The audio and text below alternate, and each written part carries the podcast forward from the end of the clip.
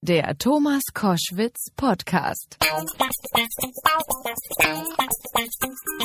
Bei GZSZ ist er der Fiesling Jo Gerner. Im neuen YouTube-Kinofilm Kartoffelsalat spielt er den Biolehrer und ich freue mich sehr, dass er da ist, weil wir kennen uns ewig. Wolfgang Barrow, herzlich willkommen. Grüß dich, hallo. Äh, Das ist ja wirklich das Faszinierende. Dein Gesicht ist jeden Tag vor einem Millionenpublikum. Nur damit man sich das klar macht. Da bist du der Widerling, der Fiesling.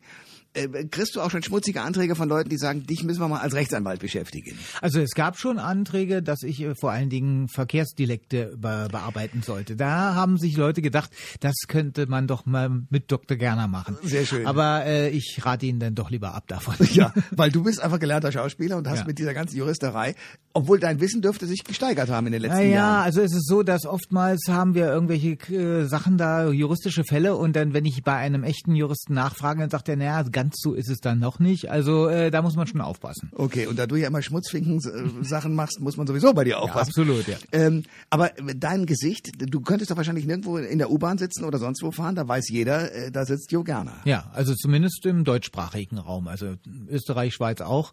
Äh, in, der, in Österreich bin ich sogar Doktor Doktor, Professor Doktor Doktor. Weil da hat man es ein bisschen aufwendiger. Ne? Genau, ja, ja. Ich verstehe. Hei, hei, hei.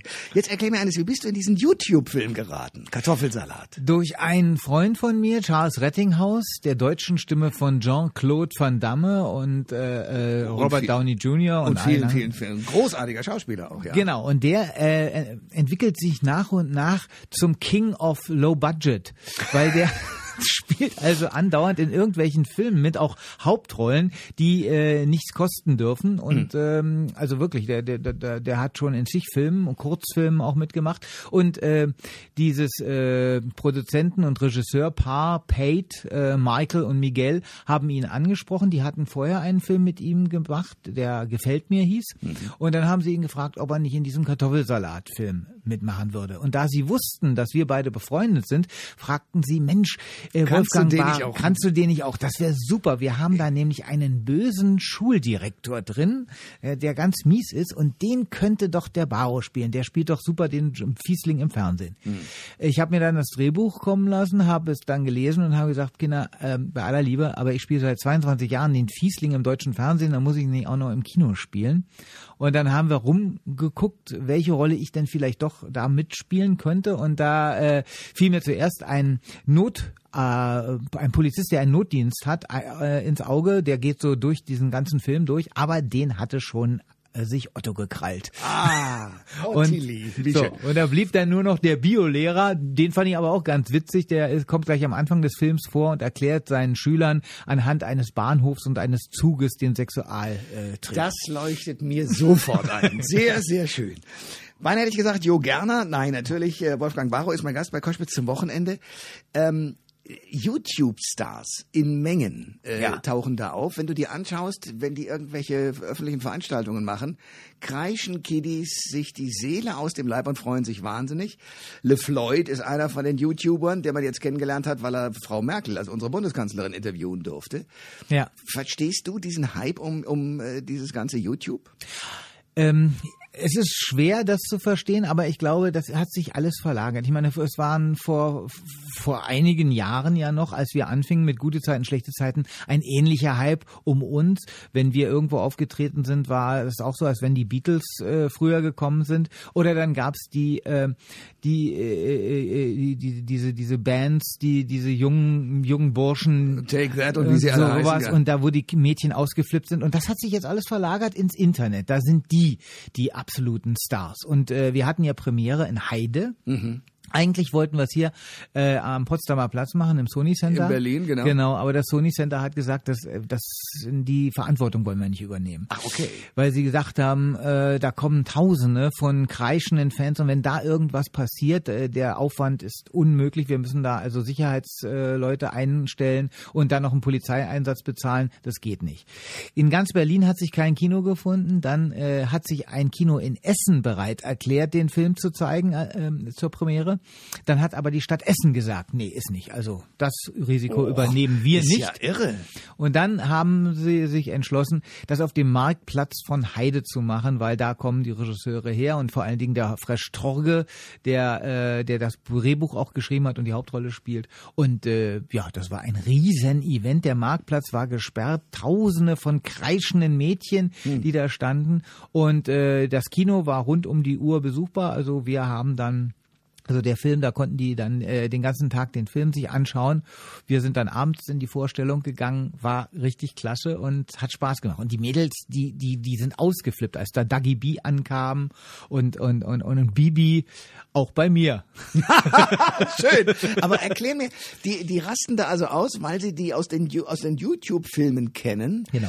Ähm, erstens, wie kommen die da drauf, die da zu finden? Also wüsstest du das? Nee, das weiß ich. Aber ich vermute mal, die klicken sich von einer Sache zur anderen. Also so geht's mir ja auch, wenn ich mal bei YouTube bin. Ich suche dann irgendwas und dann erscheinen ja auch noch andere Videos zum ähnlichen Thema. Hm. Wenn jetzt also ein Mädchen Schminktipps sucht, findet sie bestimmt irgendwann mal Dagi B oder Bibi hm. und, und dann eben die entsprechenden Videos und dann guckt man sich die an. Und das ist wie, äh, als wenn man sich die Videos von seinem Lieblingsstar anguckt. Und die sind wirklich Stars, die äh, verdienen auch richtig Geld.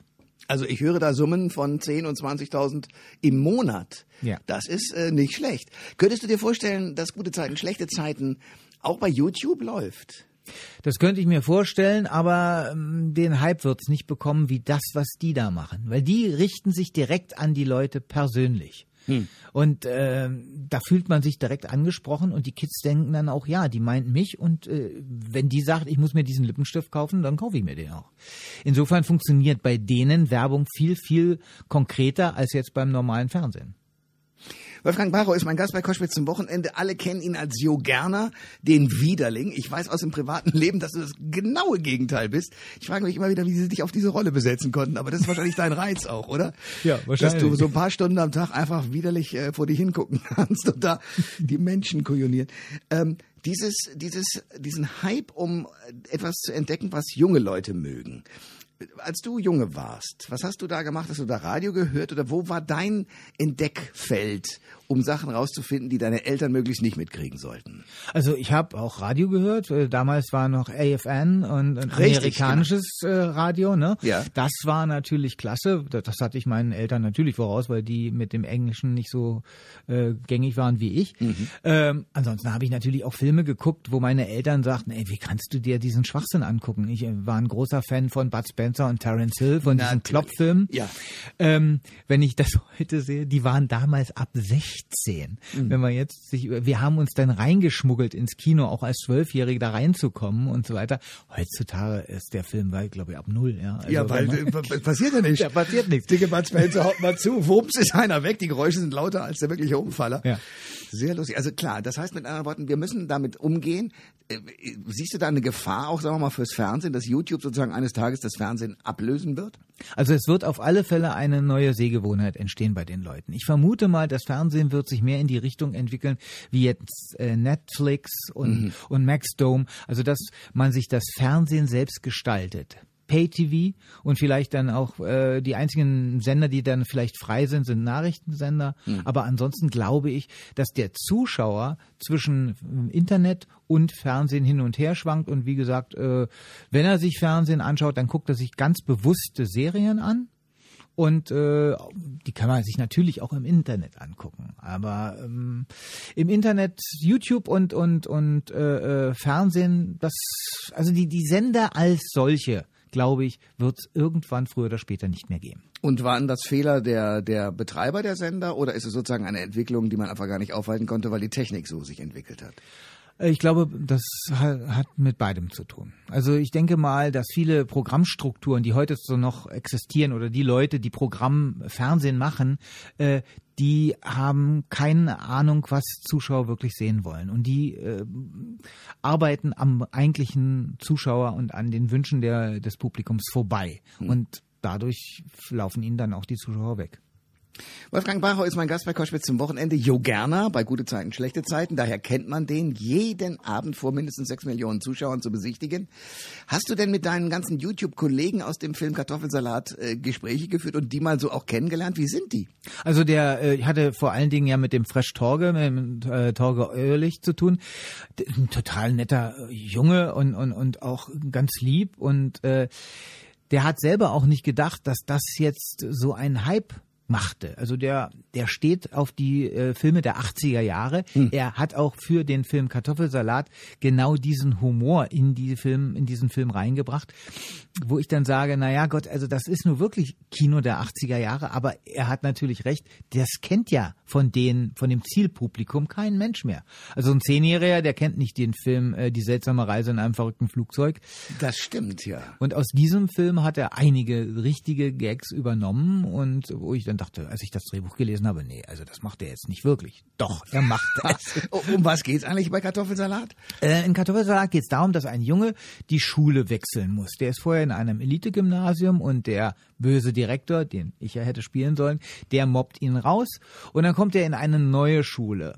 Und äh, in dieser neuen Schule verliebt er sich in ein Mädchen und plötzlich bricht da eine Epidemie aus, eine Zombie-Epidemie. Die Schüler verwandeln sich in Zombie, die Lehrer auch. Mhm. Und er und ein paar Schüler um ihn herum, die überleben das, die werden nicht angesteckt und die schaffen es dann schließlich, diese Epidemie wieder äh, zurückzubilden, indem sie mit den Zombies äh, richtig normalen Unterricht machen. Sie intellektuell fordern mhm. und plötzlich verwandeln die sich wieder zurück. Und am Schluss äh, ist Friede, Freude, Eierkuchen. Er ist der Held der Geschichte und ähm, der böse Direktor, der kommt sogar in den Knast, weil man ihm unterstellt, dass er den Schülern irgendwas in den Kartoffelsalat, also ins Essen getan hätte.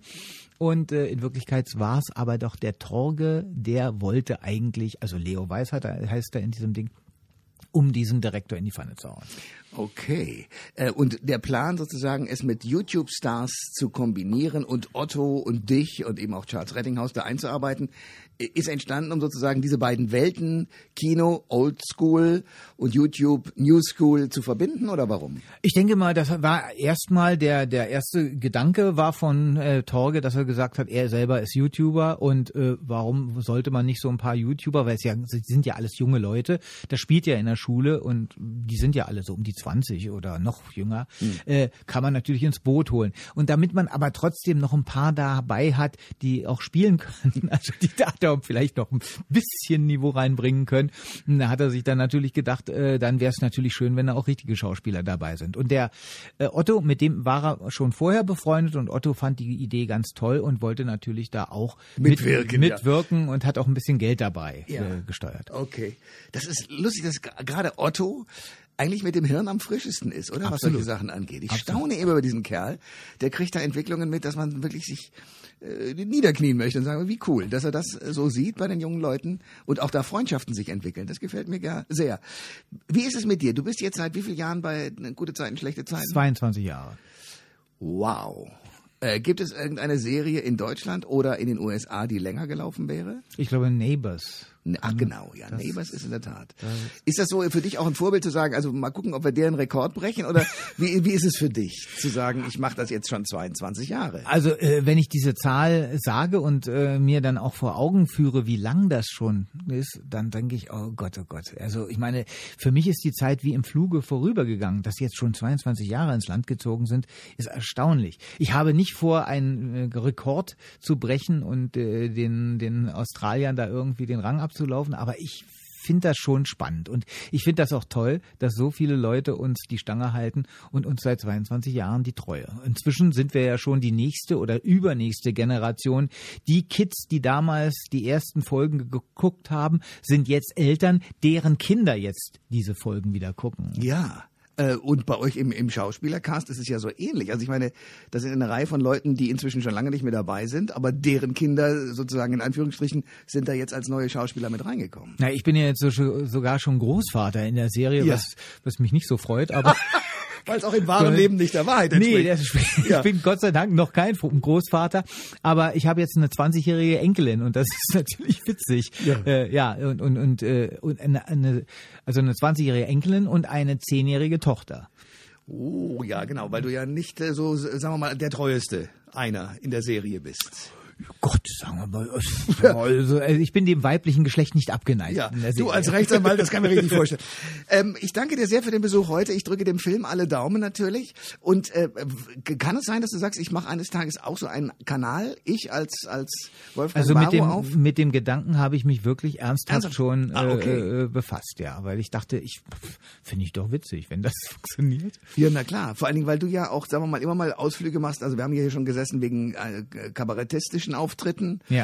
Äh, Du machst äh, auf der Bühne äh, in ganz anderen Rollen trittst du auf als Schauspieler. Also das wäre noch ein Dreh.